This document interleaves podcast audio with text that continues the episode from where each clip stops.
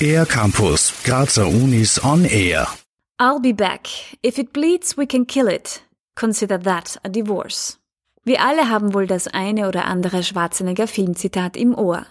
Seit die steirische Eiche in Hollywood Wurzeln geschlagen hat, kennt die ganze Welt sein Englisch mit österreichischem Einschlag. Wie Schwarzeneggers Muttersprache Deutsch seine Zweitsprache Englisch geprägt und sein Englisch sein Deutsch beeinflusst hat, das hat die Sprachwissenschaftlerin Lisa Kornder in ihrer Dissertation untersucht.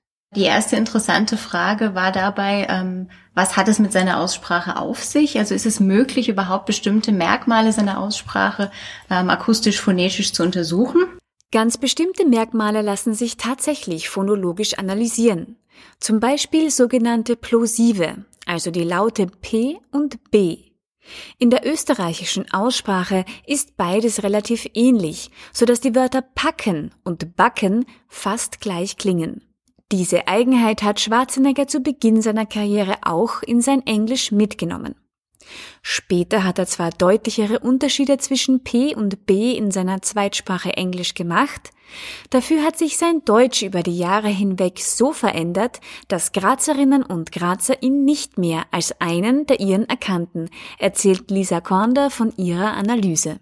Interessanterweise ist es auch so, dass äh, Hörerinnen und Hörer seinen Erstsprachenakzent als weniger muttersprachlich beurteilen im Vergleich zu monolingualen, also einsprachigen Sprechern. Diese wechselseitigen Einflüsse von Mutter- und Zweitsprache sind bei Menschen, die umgezogen sind, nichts Ungewöhnliches, erklärt die Sprachwissenschaftlerin.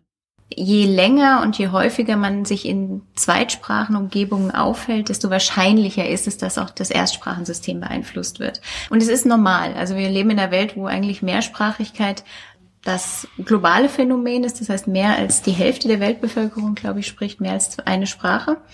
Und äh, da können wir davon ausgehen, dass die Sprachsysteme dementsprechend auch immer miteinander interagieren und dann auch quasi Traces hinterlassen im jeweiligen anderen System. Das ist was Normales und ich würde auch sagen, das kann man auch ruhig pflegen, in Anführungszeichen. Ja. Wer sich jetzt noch mehr in das Thema vertiefen will, Lisa Kornder, die für ihre Dissertation übrigens den Gewi-Preis der Geisteswissenschaftlichen Fakultät erhalten hat, ist Gast in der aktuellen Ausgabe des Wissenschaftspodcasts Hörsaal 15 Minuten Forschung der Universität Graz. Es gibt ihn unter anderem auf Spotify und Apple Podcasts zu hören. Bleibt jetzt nur mehr eines zu sagen. Hasta la vista, Baby. Für den R-Campus der Grazer Universitäten, Gerhild Leliak.